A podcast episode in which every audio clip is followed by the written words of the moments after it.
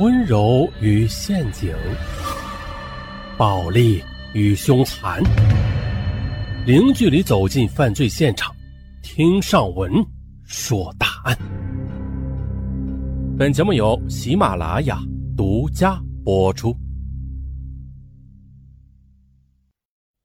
本期大案，咱们来说一起学生错爱老师，老师举刀酿惨剧。哎。前面几期上文说过一起学生杀了他的恩师，是吧？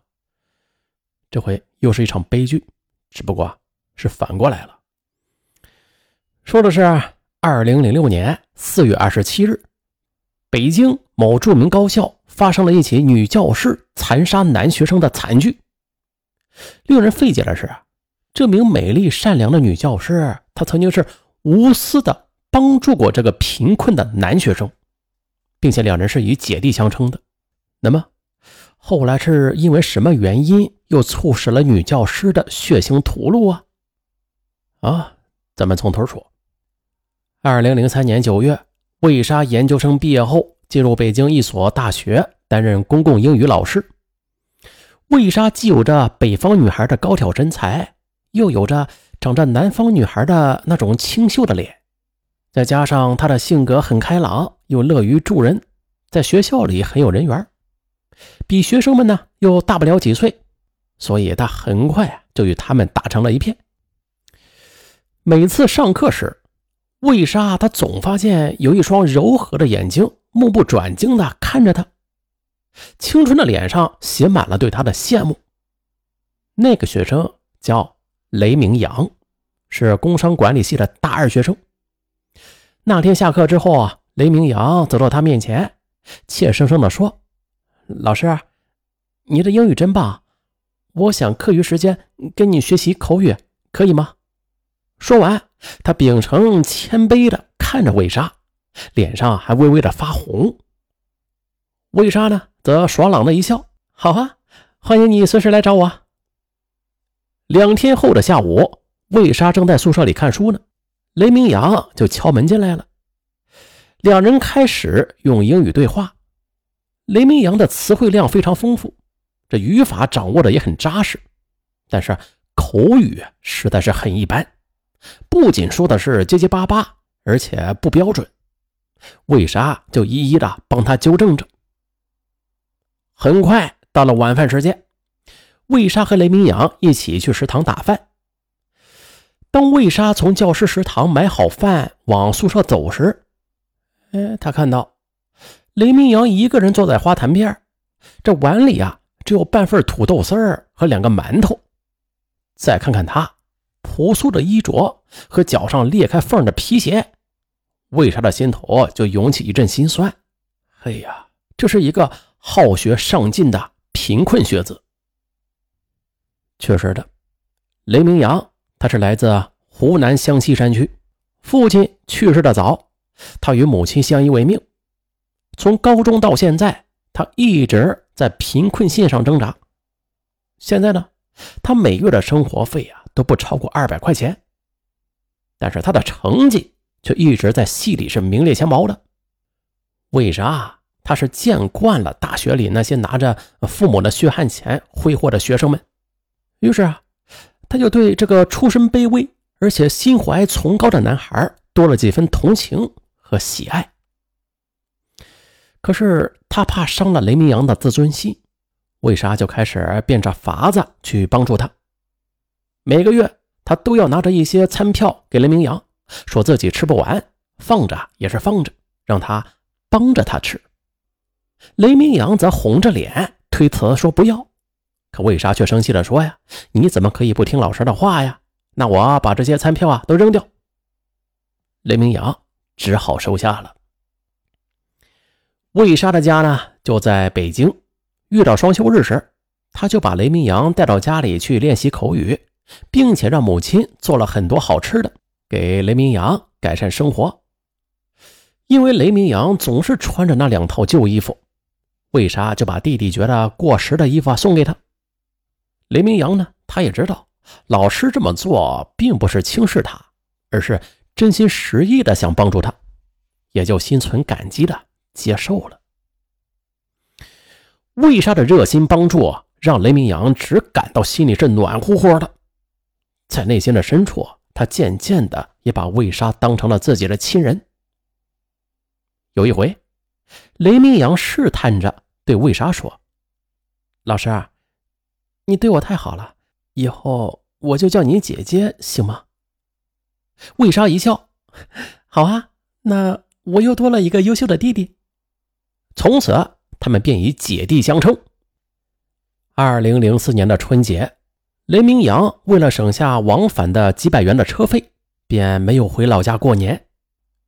于是啊，这除夕之夜，想到雷明阳一个人冷冷清清的守在宿舍里，没有地方去，魏莎就把他带回了自个儿家，与家人一起热热闹闹的吃了年夜饭，吃着香喷喷的饺子。看着魏莎家人那一张张真诚的笑脸，雷明阳感动的哭了。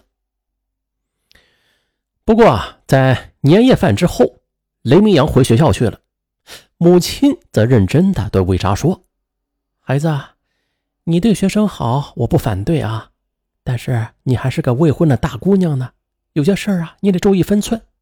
与一个比自己小不了几岁的大男孩频繁的来往，别人会说闲话的。”可魏莎听后啊，则不以为然地说：“妈，你说什么呀？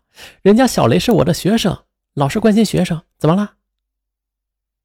二零零四年四月的一天，雷明阳又来练习口语，魏莎就发现他瘦了许多，甚至是满脸的悲戚，就关切的问他是怎么了。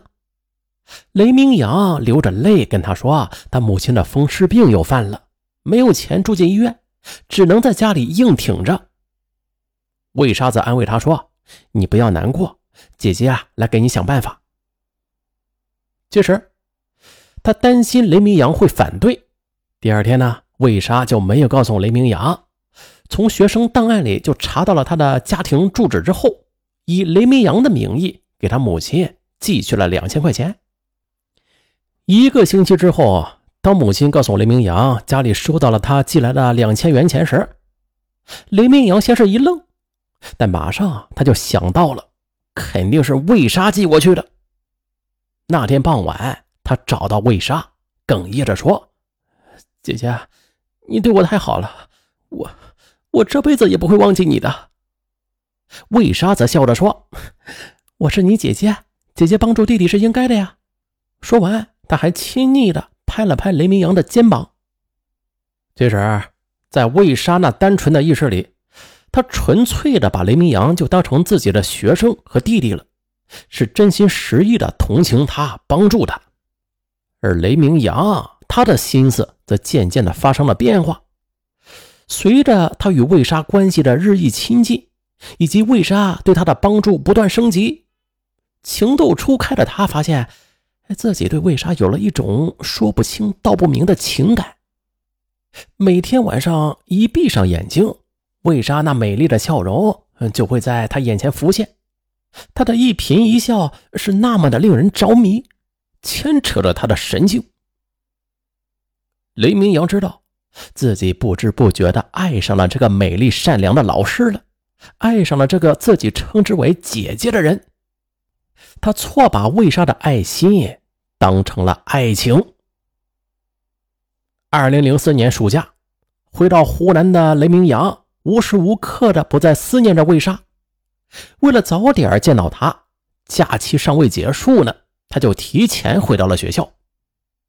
九月五日是魏莎的生日，雷明阳用省下的生活费买了一个生日蛋糕和一束玫瑰花，对着魏莎说：“姐姐，祝你生日快乐！”哎，看着雷明阳手里那鲜艳欲滴的玫瑰花和兴奋的亮晶晶的眼睛。魏莎不解地问：“你，你不应该送玫瑰花给我啊？”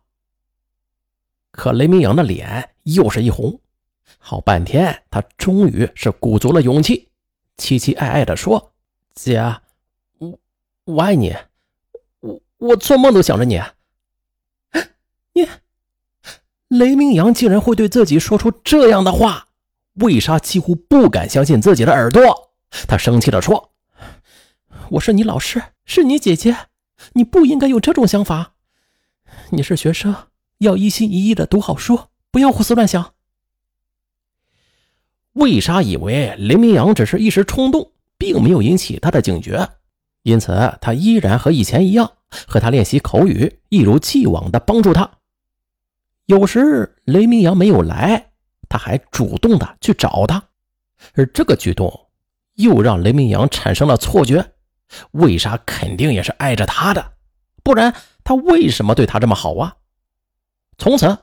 一向不修边幅的他，就开始注重自己的仪表了，把头发梳的那是整整齐齐的，皮鞋也是擦的黑又亮，并且他的学习也更加刻苦了。